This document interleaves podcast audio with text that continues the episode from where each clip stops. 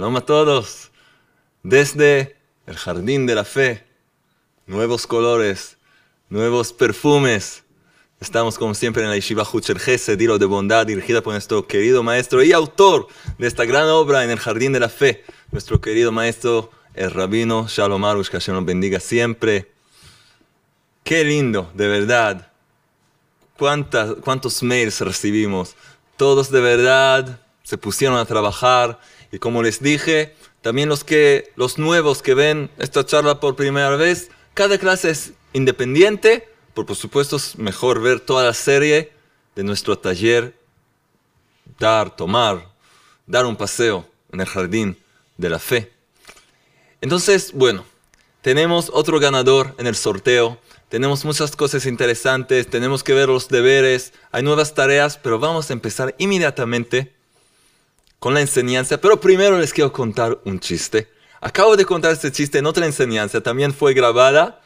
Entonces yo trato siempre de que cada charla, cada clase tenga otro chiste, pero este chiste tiene tanto que ver con nuestro tema que les tengo que contar, contar de nuevo. Entonces escuchen bien, vamos a ver si me sale bien, ya lo, ya lo dije, vamos a ver.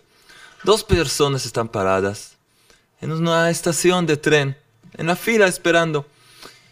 Y uno, una persona le dice a la otra, mira ese niño, qué niño tan musculoso, parece un pequeño hombre, ¿no? Mira ese niño. Entonces la persona le dice, es mi hija.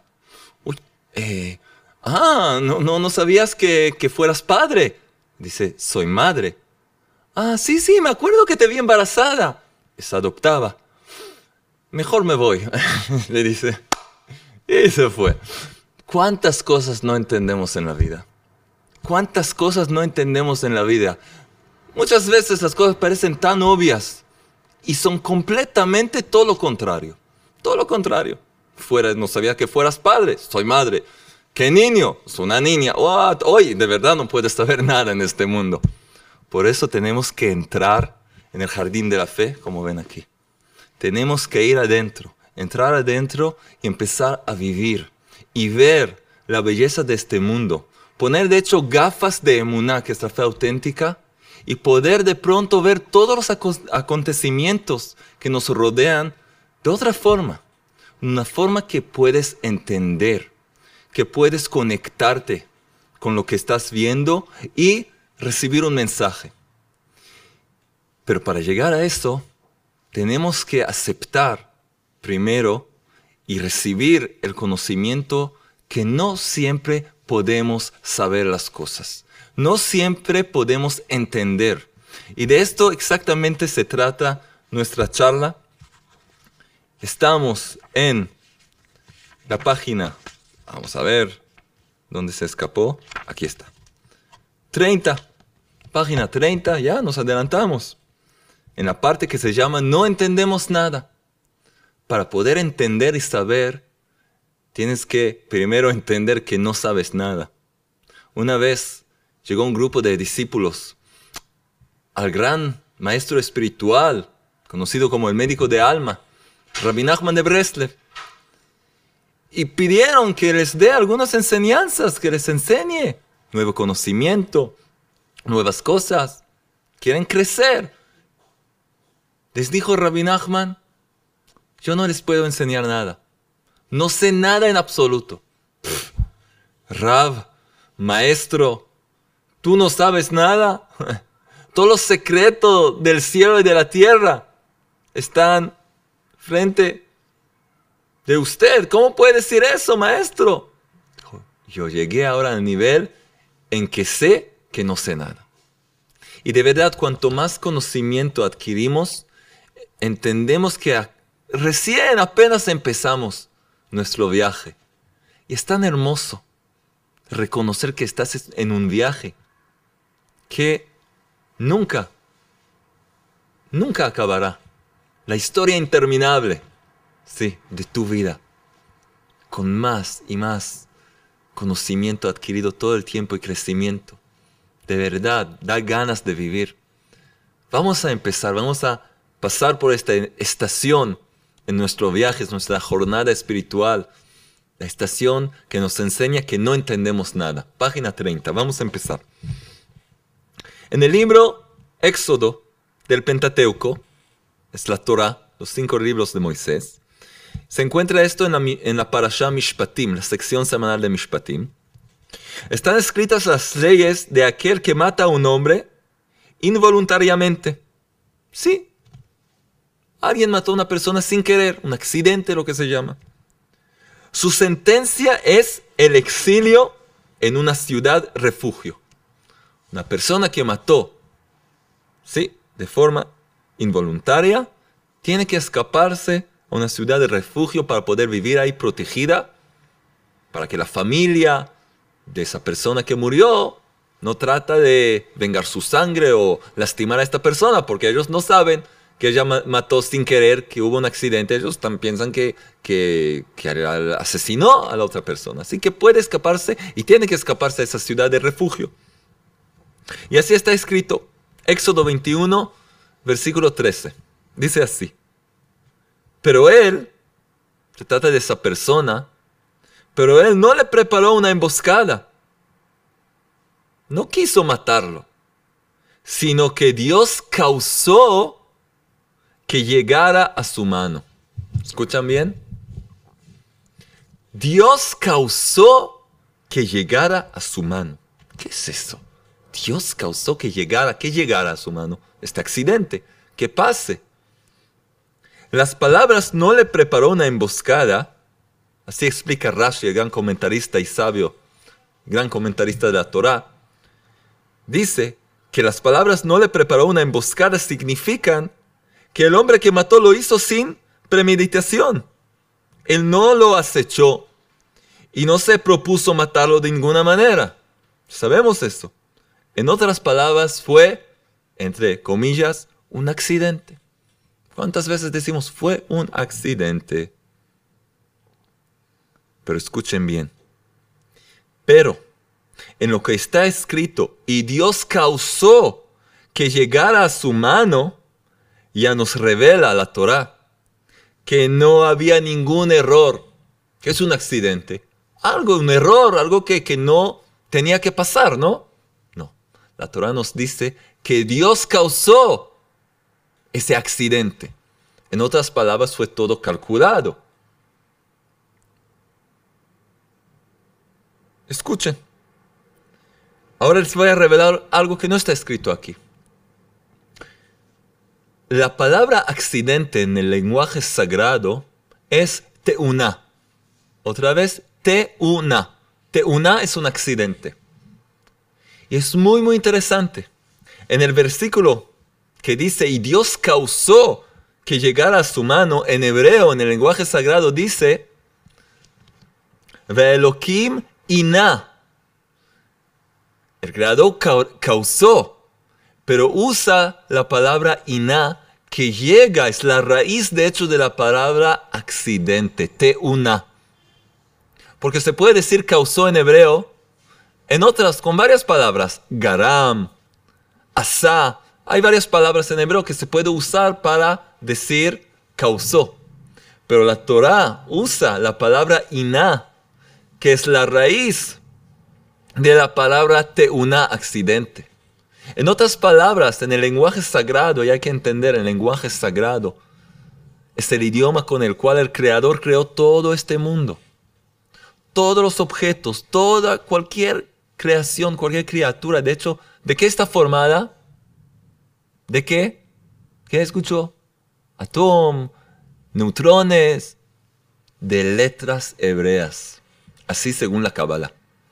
Letras hebreas, más pequeñas, de todo, de los neutrones, de lo que sea. Letras. Todo este mundo es letras. Las letras de la Torah forman este mundo y le dan vida. Y por lo tanto cada palabra en el lenguaje sagrado, en el hebreo, antiguo, original, de hecho, tienen un sentido muy profundo. Y acá nos revela respecto a la palabra teuná, una no es accidente, algo que pasó por azar. Ya pasó. No, no, no. Es algo programado, predeterminado por el Creador. Él causa lo que nosotros, nosotros llamamos accidentes. ¿Por qué? ¿Para qué? Todo esto vamos a descubrir hoy. Vamos a seguir. Escuchen bien. Citaremos un antiguo comentario de los sabios sobre esta cuestión. Preguntan los sabios, ¿sobre qué habla el escrito? Lo que está escrito en la Torah. Y da un ejemplo. Nos explica. Se trata de dos personas. Una que mató, sí, involuntariamente. Y otra que mató premeditadamente. Y no hubo testigos que atestiguasen. Es lo que pasó. Hay dos personas en el mundo. Uno mató con intención y otro un accidente.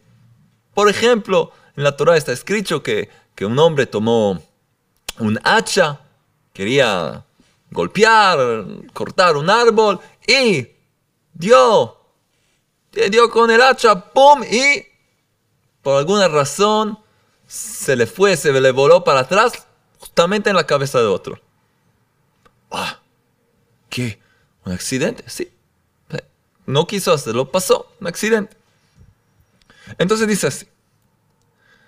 Dos personas, uno mató, una mató involuntariamente y otra premeditadamente. Y no hubo testigos que atestiguasen, así que no se puede hacer justicia. El que mató premeditadamente no fue castigado a muerte como debería ser castigado un asesino, porque lo hizo con intención. Mató con toda intención. Y el que mató involuntariamente no fue castigado al exilio también. ¿Por qué debe ser castigado? Pues también la Torah nos enseña que una persona que le pasa una cosa así, de hecho está pagando también por una deuda espiritual. A una persona justa y que no tiene ningún ningunos cálculos divinos, ningunos juicios severos en contra de ella, no le va a pasar eso. Pero si le pasó a una persona eso, es para ayudarle, rectificar algo que tiene que rectificar. No, eso no significa que es una persona mala, pero significa que le pasó una cosa así, involuntaria, pero pasó, es para que ella vaya a ese, esa ciudad de exilio para rectificar algo que tiene que rectificar. Entonces dijimos, el que mató involuntariamente no fue castigado al exilio. Y el que mató premeditadamente no fue castigado a muerte, como un asesino. No. Entonces, ¿qué hay que hacer? Pero Dios les hace justicia. Dios no deja el mundo sin justicia, ¿no? ¿Qué hace? ¿Cómo? Dispone que se reúnan en la misma posada el que mató premeditadamente se sienta bajo una escalera y el que mató involuntariamente, sube por ella. Así, Hashem prepara ahí una escena entera. El asesino verdadero se sienta bajo una escalera y el que mató sin querer sube por ella. De pronto, este, el que mató sin intención, cae sobre el que mató premeditadamente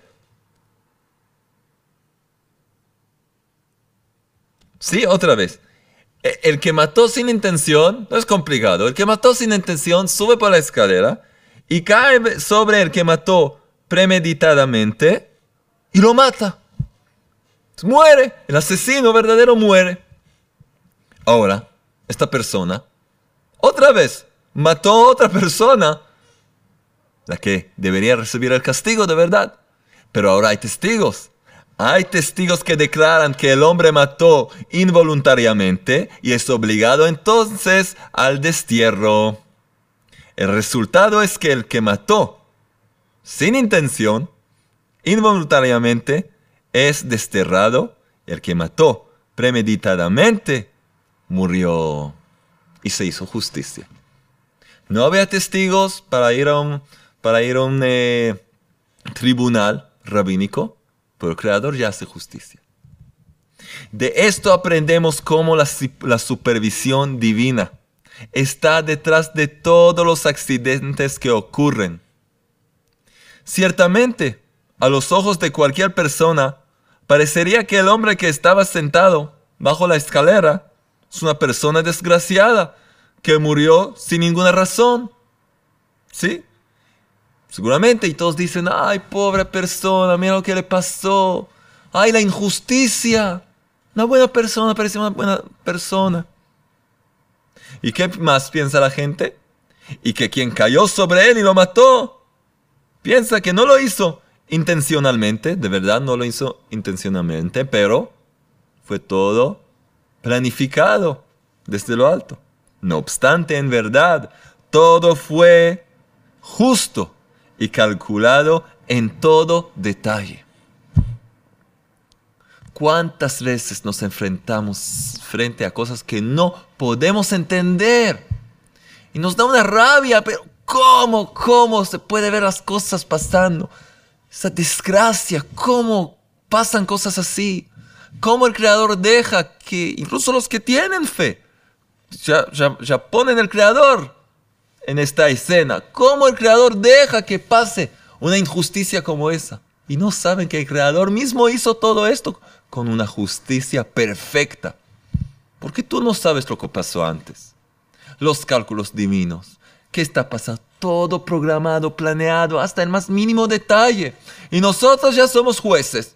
Esto está mal, esto está bien, esto es feo, esto bueno, esto... ¿Quién eres tú que puedes entender? Como dijo el gran sabio sobre el Creador. Si yo lo pudiera entender, yo fuera Él. El que de verdad lo pueda entender a Él, seguramente es, Él es Él mismo, porque ¿cómo lo puedes entender a Él? Solo Dios puede entenderse a sí mismo. Nosotros podemos recibir enseñanza, guía, cómo ver las cosas, cómo aceptarlas, pero entender todo no es algo que puedes y ni, ni es tu función, no, no, no, no es nada necesario para, para tu vida. Porque si vas a entender todo ya no tienes prueba. Toda la prueba es cómo vives, la prueba de emuná, de fe auténtica, es cómo vives enfrente, delante de las cosas que no puedes entender. Si ahí de verdad eres fiel al Creador, o ahí dices, ah, yo no lo entiendo, entonces no, no, no, no acepto esto. Esto yo no acepto. Voy a formar una nueva religión. Así se formaron todas las nuevas religiones. No estoy, de, no, no estoy de acuerdo con esto y lo otro, no, yo voy a hacer algo justo, sí. ¿Y a dónde llegan al final? Todo con mentiras. Vamos a ver otro ejemplo, de un midrash. Un midrash un comentario antiguo de los sabios. Y esta vez con Moisés. Con Moisés mismo, que ve una cosa que no puede entender. Hasta Moisés no puede aceptar, aquí hay justicia. Y lo que se descubre al final. Escuchen bien, vamos a ver.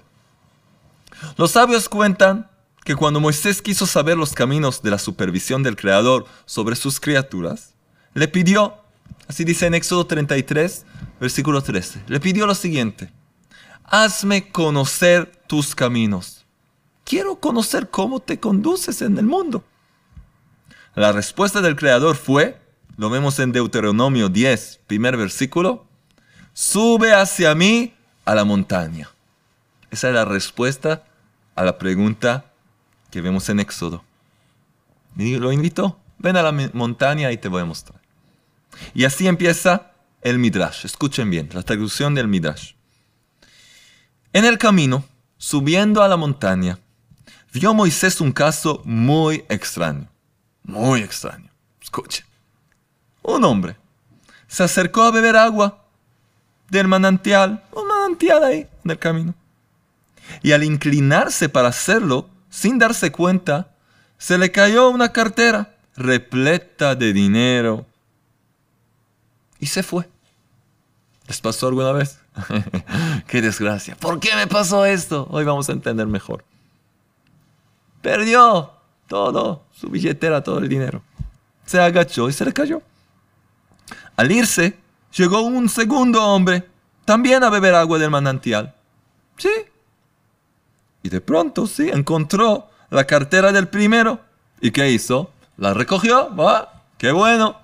Ahí no tenía preguntas. Cuando encontramos algo no tenemos preguntas. Cuando perdemos tenemos lleno de preguntas. Pero no, él se la llevó muy bien. No muy bien, pero según la Torah hay que poner un, un cartel, hay que poner algo, encontré eso y lo otro. Si me vas a dar detalles de lo que hay dentro, te lo voy a devolver. Pero este hombre no lo hizo. Se lo llevó. Mientras, ¿sí? Ahí se fue, la recogió. Y la recogió. Cuando éste se fue, llegó un tercero para beber del manantial. Mientras bebía, volvió el primero a buscar su cartera. Habían tres, el primero que perdió la cartera, el segundo que la encontró y el tercero que vino a tomar, a beber. Volvió el primero a buscar su cartera y... Y esta, por supuesto, no estaba. No. Le dijo el primer hombre al tercero, se encontró con el tercero. Tú encontraste mi cartera. Devuélvemela, ya la quiero. Contestó el otro, yo no encontré nada. Se enojó el primero, se acercó y lo mató. Cuando Moisés vio esto, ¡ah! en shock, quedó completamente sorprendido. Le dijo al Creador, Señor del universo, te pido, dame, hazme conocer tus caminos, dame a conocer tus caminos. Fue ese versículo anterior. Esto es lo que he visto y me, y me, sorprendió. Me sorprendió, no entiendo. ¿Por qué el segundo hombre que encontró la cartera perdida ganó? Se fue con la cartera. Mientras el tercero que nada encontró murió asesinado. El primero perdió la cartera, se quedó sin nada. El segundo se ganó todo y el tercero lo mataron. ¿Esto es justicia? Le dijo el Creador, todo lo que viste es recto y justo. Escuchen bien. Y este es un ejemplo para cada cosa en nuestra vida. El primer hombre, quien perdió la cartera, la robó al segundo hombre que la encontró. Escuchen bien otra vez. Parece una telenovela. Antonella, Topacio, no sé lo que sea, pero parece una telenovela, pero es verdad, escuchen bien. Los cálculos divinos. El primer hombre quien perdió la cartera la robó al segundo hombre que la encontró. Simplemente llegó el verdadero dueño y encontró lo que le fue robado. Bueno, pero ¿qué con el tercero? ¿Qué tiene que ver, pobre? ¿No? El tercero, escuchen bien, el que fue asesinado, mató al padre del primer hombre sin que éste lo supiera. Por lo tanto, yo, dice el Creador, dispuse la mano del primer hombre para que lo mate y vengara la sangre de su padre, como corresponde según la ley. Este hombre tiene que morir, es un asesino. De verdad parece una telenovela. La vida es mucho más complicado que la, que la peor telenovela. Pero es hermosa cuando la vemos con las gafas del Creador, que es la emuná, la fe auténtica. Aprendemos de esto que el Creador mismo dispone que a los que les llega pena de muerte sean ejecutados por los vengadores de la sangre. Ahora, resumen. El maestro nos da el resumen. De estos dos ejemplos, vemos que existe una exacta divina supervisión sobre todos los sucesos del mundo. Hasta lo que parece ser un accidente está realmente dispuesto por el Creador con supervisión individual según sus justos cálculos. La supervisión individual, dijimos, es individual a cada persona. Está hecha a medida, con respecto con cada persona según lo que tiene que obtener y lograr en su vida. Y dice el rabino, así, a lo largo de su vida, el hombre se encuentra con muchos acontecimientos que parecen completamente injustos. Pero eso es porque ve solo una parte del todo. Lo peor que hay en el mundo es ver solo parte de algo. ¿A qué se parece esto? ¿A qué se parece esto? A una persona que fue a ver un espectáculo, eh, fue al cine, no sé, y llegó con mucho atraso. Cuando entró, la representación ya estaba cercana a su fin. Sobre el escenario había alguien que estaba golpeando violentamente a una persona. Sin pensar dos veces, el hombre que llegó tarde lanzó un grito. ¡Malvado! ¿Qué es esto? Golpear así a un pobre hombre. Se empezó a gritar en el teatro. lo silenció uno de los espectadores y le dijo, ¡Shh! ¡Eh! ¡Shh! ¡Cállate! ¡Shh! Si hubieras visto el espectáculo desde el comienzo, hubieras entendido que estos golpes son muy pocos por lo que este malvado tirano le ha hecho. Ah, de pronto todo cambió, todo cambió. Falta de información. Por no estar antes y no estar después. Ver solo una parte de la película de la vida, ya juzgamos, ya nos enojamos, llorequeamos, eh, pero no viste todo. No, no, yo sé. Ah, Puedes ser la persona más inteligente del mundo, del universo, pero sin tener toda la información presente, no puedes juzgar y no puedes entender. Y todos quieren entender. todos quieren entender. Saben, hay un versículo en los Salmos que dice así, escuchen bien. Cuida el Eterno a todos los que lo aman, pero a todos los malvados destruirá. ¿Sí? Cuida el Eterno a todos los que lo aman, pero a todos los, pero a todos los malvados y a todos los malvados destruirá. Hay dos posibilidades.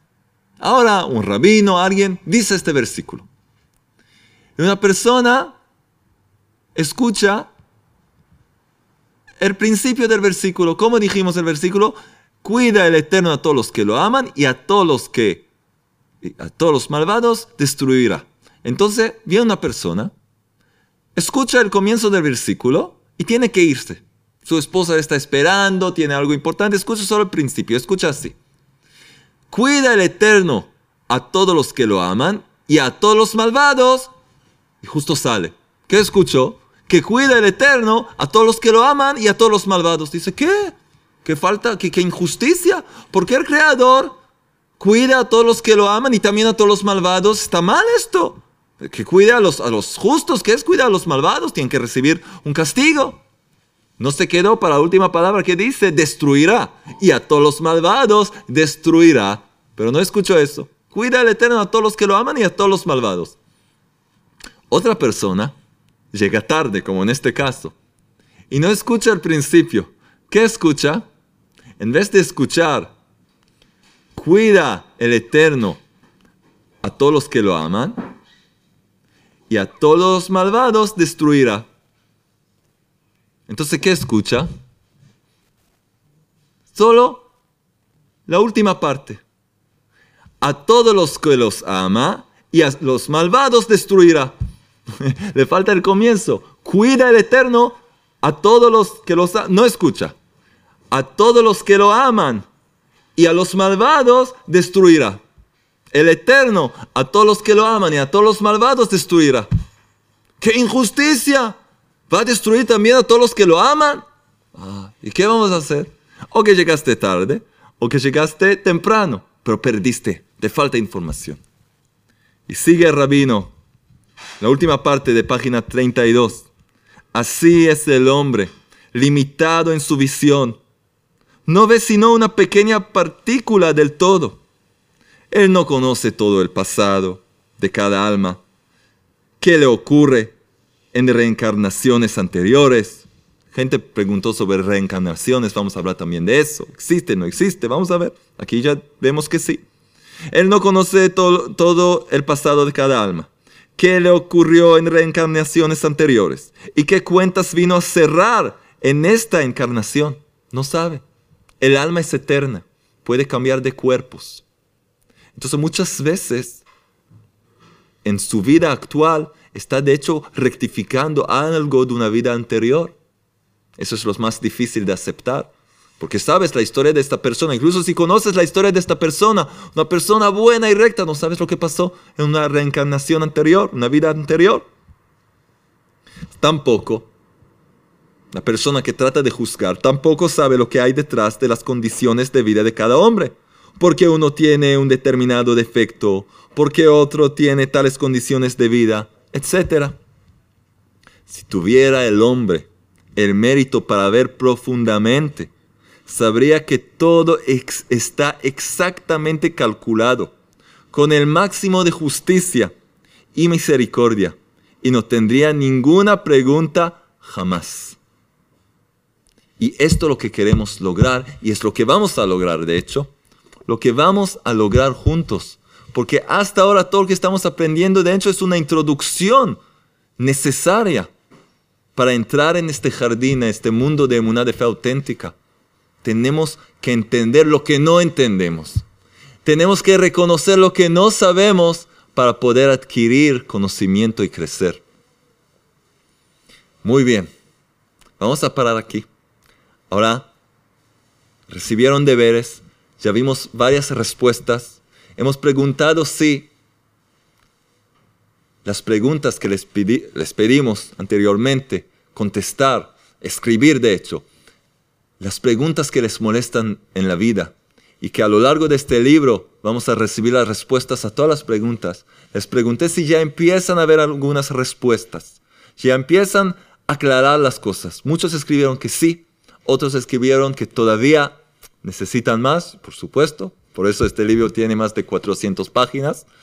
Eh, y por eso vamos a llegar hasta el final. ¿Sí? Muy bien. Tenemos otros deberes y enseguida les voy a decir quién ganó el premio de esta semana. Dos premios tenemos esta semana. Pero los deberes de esta semana es esto. Escuchen. Que cada uno escriba una noticia que escuchó, por ejemplo. Una información que escuchó de su tío, de la vecina, algo que lo dejó perplejo. Algo incluso en el noticiero, o incluso puedes inventar una historia muy rara, que supuestamente si hubieras enfrentado, escuchado, te hubieras quedado en shock. Y ya les dije, hoy en día en el noticiero puedes encontrar todas las historias más raras que hay. Una historia así, escribir en el cuaderno de ustedes, este es el mío, no, aquí está, escribir esta historia y escribir una posible explicación que no hubieras creído que sea posible. Como hemos visto con lo que pasó ahí con Moisés, con esos tres hombres, o con esos dos hombres que se encontraron en el mismo lugar con la escalera, tratar de explicar esa historia con un punto de vista distinto. Tenemos que practicar un poco tener otro punto de vista, pues para poder aceptar el punto de vista de Emuná, que casi siempre es muy distinto de lo que vemos, pero es la verdad, porque lo que vemos nos engaña muchas veces. Entonces escriban una historia muy rara y traten de explicarlo. ¿Cómo pudiera ser esto de una forma justa? ¿Cómo yo puedo ver una historia que parece una injusticia horrible ¿Y cómo yo puede, cómo podría ser algo justo ahí? ¿Cómo lo puedo ver de otra forma?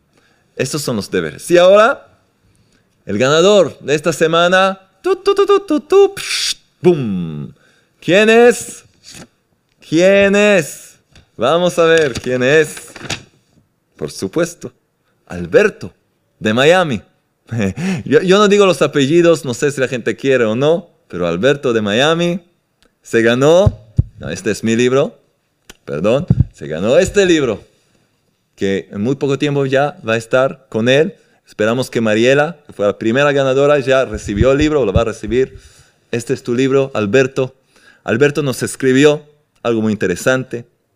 Él habla inglés les gusta, les gusta las enseñanzas en inglés. Pero se encontró con las enseñanzas en, en español y de ese momento ya no podía dejar de escuchar y de leer. Qué alegría. Y de verdad le puede ayudar mucho el libro. Ya lo va a tener pronto. Sí, aquí lo tiene. Y también tenemos otro señor que se ganó este CD de Munay Bitajón, muy interesante. Sí, bueno, dicen, yo no tengo su nombre, en la oficina lo tienen, le van a enviar de México. No entiendo qué. También otro ganador va a recibir este CD. Y como les dije, hay muchos premios para todos ustedes, todos los que difunden las charlas, que ponen comentarios ahí abajo, también la dirección que pusimos ahí. Y se puede ganar también las perlas de la fe y las joyitas de Emuná. Muchas sorpresas para hacerles querer más, más estudiar y tener motivación para seguir. No necesitamos los premios para tener motivación, que de verdad nos cambia la vida, pero queremos darles estos caramelos y seguir adelante. La semana que viene vamos a descubrir cómo cada uno tiene una misión personal. Muy, muy interesante y muy importante. ¿Y qué tiene que ver esto? ¿Qué tiene que ver eso con un pequeño pollo que iba paseando en la calle? Todo esto van a descubrir la semana que viene. Hasta la próxima. Repasar lo que hemos estudiado, escuchar otra vez, escribir y rezar por lo estudiado para poder aplicarlo en nuestras vidas y poder muy pronto que esta luz de Emuná pueda llegar a todo el mundo por el esfuerzo de cada uno de ustedes. Todos, todos, todos forman algo, forman parte de algo muy grande. Cuanto más gente vamos a tener que va a estudiar, va a trabajar sobre sí misma, el mundo va a brillar más y podamos ver muy pronto un mundo rectificado, un mundo de emuná, de fe auténtica, un mundo que de verdad vale la pena de, vivir en él, con muchas sonrisas, que sea muy pronto, rápidamente, y en nuestros días. Amén. Shalom.